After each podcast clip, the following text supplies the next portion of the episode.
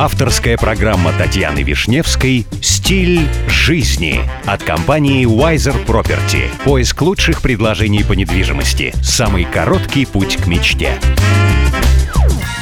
Здравствуйте, меня зовут Татьяна Вишневская. Предлагаю вместе учиться жить красиво, роскошно и счастливо. Сегодня при помощи компании Wiser Property я продолжаю знакомить вас с миром роскоши, красоты и жизни класса люкс. В 1854 году Луи Виттон назвал себя как упаковщик модных нарядов, не только одежды, но и разнообразных ценностей, воспоминаний и опыта. С течением времени, помимо сундуков, принесших бренду уникальную репутацию, дом создал целое созвездие желанных объектов, таких как Pateki, очаровательная деревянная головоломка, изобретенная внуком основателя Гастоном Луи Виттоном. В 1920-е годы дом выпустил серию каталогов под названием «Подарок» или «Искусство хороших манер», в которых приглашал клиентов посетить любой магазин дома, чтобы подобрать подарок большой или маленький, который вы хотели бы подарить или получить.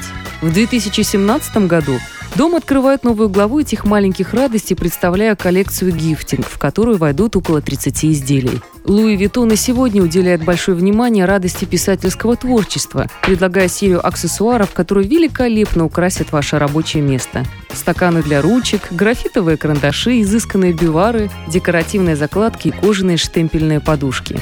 Лейтмотивом этой коллекции стала канва монограмм, выбранная в частности благодаря ее прочности и водонепроницаемости. Коллекция блокнотов различного размера и цвета дополнена обложками из легендарных видов кожи дома, а также фирменным рисунком, чтобы писательский труд оставался самым увлекательным приключением. Ну и, кстати, если вам нужна консультация в вопросах элитной недвижимости, вы всегда можете обратиться в компанию Wiser Property.